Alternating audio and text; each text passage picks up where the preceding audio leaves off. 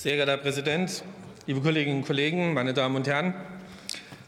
Herr Minister Habeck, ich bin auch der Meinung, dass dieses Wettbewerbsrecht das Grundrecht unserer Wirtschaft ist. Da haben Sie recht. Ich glaube aber, dass die Intention von Ludwig Erhard ein kleines bisschen eine andere war, denn er wollte nicht nur den Wettbewerb erlauben, denn bei der Schaffung des äh, Kartellrechts sollte auch darauf geachtet werden, dass die Betriebe, dass die Firmen eine gewisse Mindestgröße haben, um im internationalen Wettbewerb zu bestehen. Ich glaube, das muss man bei all dem mit beachten.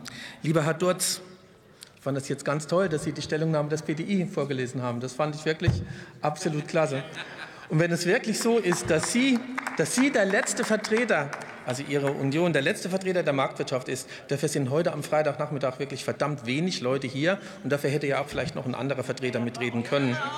Außerdem würde ich mal denken, außerdem würde ich mal denken, wenn die Wirtschaftspolitik der Union schon mit der von der AfD verglichen wird, müssen Sie doch noch einige Stellschrauben drehen, damit wir dort ein kleines bisschen besser werden.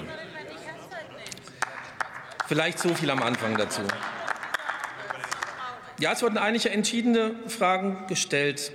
Die Hauptfrage ist aber wirklich, äh, wie weit denn ein Staat überhaupt auf die Dinge einwirken kann. Die entscheidende Frage ist hierbei nämlich, ob wir als Staat bestimmen können, wie viel Wettbewerb wir auf einem Markt eigentlich für angemessen halten. Und da möchte ich gerne Ihren Ball mit dem Fußball aufnehmen. Das war nämlich eigentlich eine sehr gute Geschichte. Morgen ist wirklich der letzte Spieltag und morgen kann wirklich der, äh, der Borussia Dortmund das erste Mal seit zehn Jahren wieder zu einem Meistertitel kommen. Finde ich sehr erstaunlich. Und das kann er aus eigener Hand. Vorher haben die Bayern zehnmal gewonnen, oft auch mit einem sehr großen Vorsprung. Und wie oft wurde dort auch schon äh, eine Vormachtstellung festgestellt, die wir so vielleicht gar nicht sehen.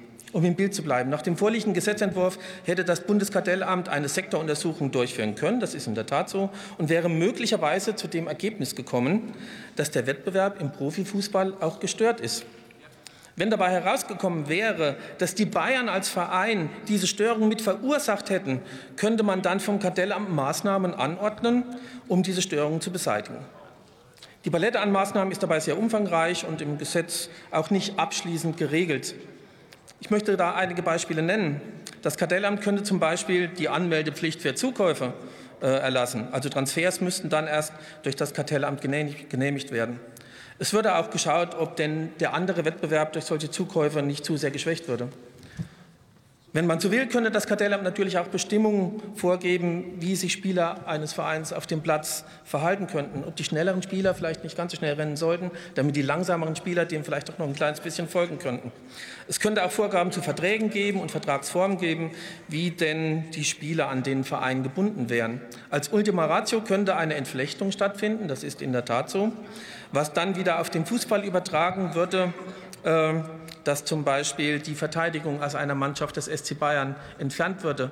Wer sich an das letzte Wochenende erinnert, der möchte fast gemeint sein, dass das dort schon mal der Fall gewesen wäre. Die Maßnahmen sind im Übrigen auch für marktübergreifende Unternehmen gültig, was bei den Bayern etwa die Basketballmannschaft betreffen würde, die ja durch Gelder aus dem Fußballgeschäft quersubventioniert wird. Jetzt kann man sich fragen, will man wirklich äh, diese Bereiche alle auf die Wirtschaft anwenden. Der FC Bayern hat ja nicht gegen das Gesetz verstoßen, das ist ganz richtig. Denn sie sind ja eigentlich nur über Jahrzehnte geworden zu dem, was sie heute sind. Dabei waren auch die Bayern nicht immer mit dem einseitigen Wettbewerb einverstanden. Denn die Bundesliga hat ja in Deutschland an Interesse und an Marktanteilen verloren. Das müssen wir uns vergegenwärtigen. Äh, dadurch, dass sie wirklich langweiliger geworden ist und dadurch, dass man sich nach anderen Alternativen umgegeben hat. Es wurden gleich zwei andere Sportarten gesucht. Zum Beispiel gab es gleich zwei NFL-Spiele, die dieses Jahr in Deutschland äh, stattfinden werden. Man sieht, der Wettbewerb funktioniert ja schon. Wir vermischen auch unterschiedliche Ebenen miteinander. Die Bayern stehen auch im internationalen Wettbewerb und da sah es ja nicht so erfolgreich aus. Ich bin mir auch nicht sicher, ob es hilft, solche Vereine dann im Heimatsmarkt noch wesentlich zu schwächen.